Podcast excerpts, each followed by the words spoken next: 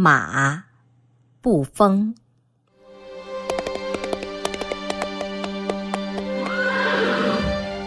人类所曾做到的最高贵的征服，就是征服了这豪迈而剽悍的动物——马。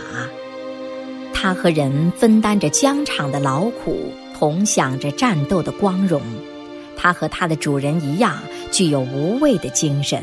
他眼看着危急当前而慷慨以赴，他听惯了兵器搏击的声音，喜爱它，追求它，以与主人同样的兴奋鼓舞起来。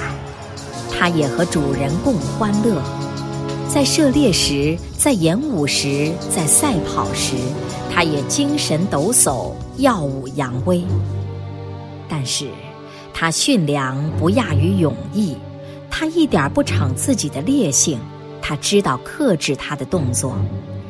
他不但在驾驭人的手下屈从着他的操纵，还仿佛窥视着驾驭人的颜色。他总是按照着从主人的表情方面得来的印象而奔腾，而缓步，而止步。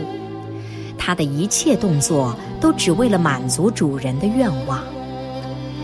这天生就是一种舍己从人的动物，它甚至于会迎合别人的心意，它用动作的敏捷和准确来表达和执行别人的意志，人家希望他感觉到多少，他就能感觉到多少，他所表现出来的总是在恰如人愿的程度上，因为他无保留地贡献着自己。所以他不拒绝任何使命，所以他尽一切力量来为人服务，他还要超出自己的力量，甚至于舍弃生命，以求服从的更好。以上所述是一匹所有才能都已获得发展的马，是天然品质被人工改进过的马。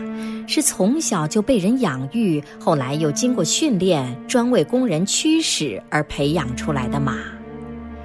他的教育以丧失自由而开始，以接受束缚而告终。对这种动物的奴役或驯养已太普遍、太悠久了，以至于我们看到它们时，很少是处在自然状态中。他们在劳动中经常是披着鞍辔的。人家从来不解除他们的羁绊，纵然是在休息的时候。如果人家偶尔让他们在牧场上自由地行走，他们也总是带着奴役的标志，并且还时常带着劳动与痛苦所给予的残酷痕迹。嘴巴被衔铁勒得变了形，腹侧留下一道道的疮痍，或被马刺刮出一条条的伤疤。蹄子也都被铁钉洞穿了，他们浑身的姿态都显得不自然，这是惯兽羁绊而留下的迹象。现在，即使把他们的羁绊解脱掉，也是枉然。他们再也不会因此而显得自由活泼些了。就是那些奴役状况最和缓的马，那些只为着摆阔绰、壮观瞻而喂养着、供奉着的马。那些不是为着装饰它们本身，却是为着满足主人的虚荣而戴上黄金链条的马，它们额上附着严厉的一撮毛，项链编成的细辫，满身盖着丝绸和锦毡，这一切之侮辱马性，较之他们脚下的蹄铁，还有过之无不及。天然要比人工更美丽些。在一个动物身上，动作的自由就构成美丽的天然。你们试看那些繁殖在南美各地、自由自在的生活着的马匹吧，他们行走着，他们奔驰着，他们腾跃着，既不受拘束，又没有节制。他们因不受饥乐而感觉自豪，他们避免和人打照面。他们不屑于受人照顾，他们能够自己寻找适当的食料。他们在无垠的草原上自由地游荡蹦跳，采食着四季皆春的气候不断提供的新鲜产品。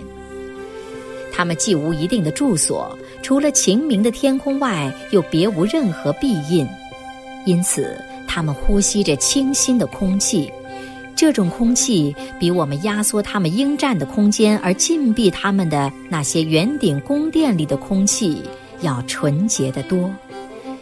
所以，那些野马远比大多数家马来的强壮、清洁和遒劲。它们有大自然赋予的美质，就是说，有充沛的精力和高贵的精神；而所有的家马则都只有人工所能赋予的东西，即技巧与颜媚而已。这种动物的天性绝不凶猛，它们只是豪迈而广野。虽然力气在大多数动物之上，它们却从来不攻击其他动物。如果它们受到其他动物的攻击，它们并不屑于和对方搏斗，仅只把它们赶开或者把它们踏死。它们也是成群结队而行的。它们之所以聚集在一起，纯粹是为着群居之乐，因为它们一无所谓，原不需要团结御侮。但是它们互相眷恋，依依不舍。由于草木足够做它们的食粮，由于它们有充分的东西来满足它们的食欲，又由于它们对动物的肉毫无兴趣，所以它们绝不对其他动物作战，也绝不互相作战，也不互相争夺生存资料。它们从来不发生追捕一只小兽或向同类劫夺一点东西的事件。而这类事件正是其他食肉类动物通常互争互斗的根源，所以马总是和平生活着的，其原因就是它们的欲望既平凡又简单，而且有足够的生活资源，使它们无需互相妒忌。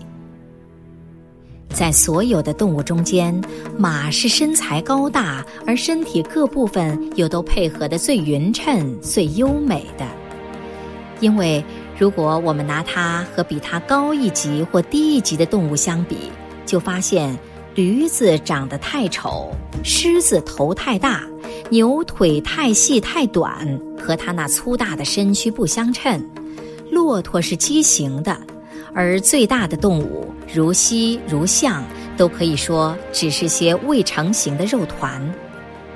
颚骨过分伸长，本是兽类头颅不同于人类头颅的主要一点，也是所有动物的最卑贱的标志。然而，马的颚骨虽然很长，它却没有如驴的那副蠢相，如牛的那副呆相。相反的。他的头部比例整齐，却给他一种清洁的神情，而这种神情又恰好与颈部的美相得益彰。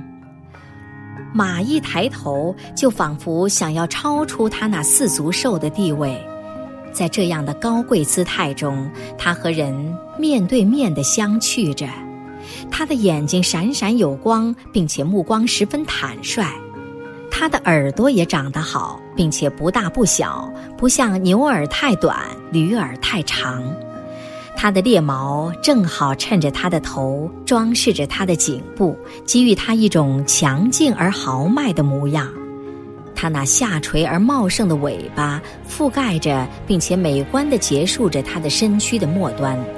马尾和鹿象等的短尾。驴、骆驼、犀牛等的秃尾都大不相同，它是密而长的鬃毛构成的，仿佛这些鬃毛就直接从屁股上生长出来。因为长出鬃毛的那个小肉桩子很短，它不能和狮子一样翘起尾巴，但是它的尾巴虽然是垂着的，却与它很适合。由于它能使尾巴两边摆动，它就有效地利用尾巴来驱赶苍蝇。这些苍蝇很使它苦恼，因为它的皮肤虽然很坚实，并且满生着厚密的短毛，却还是十分敏感的。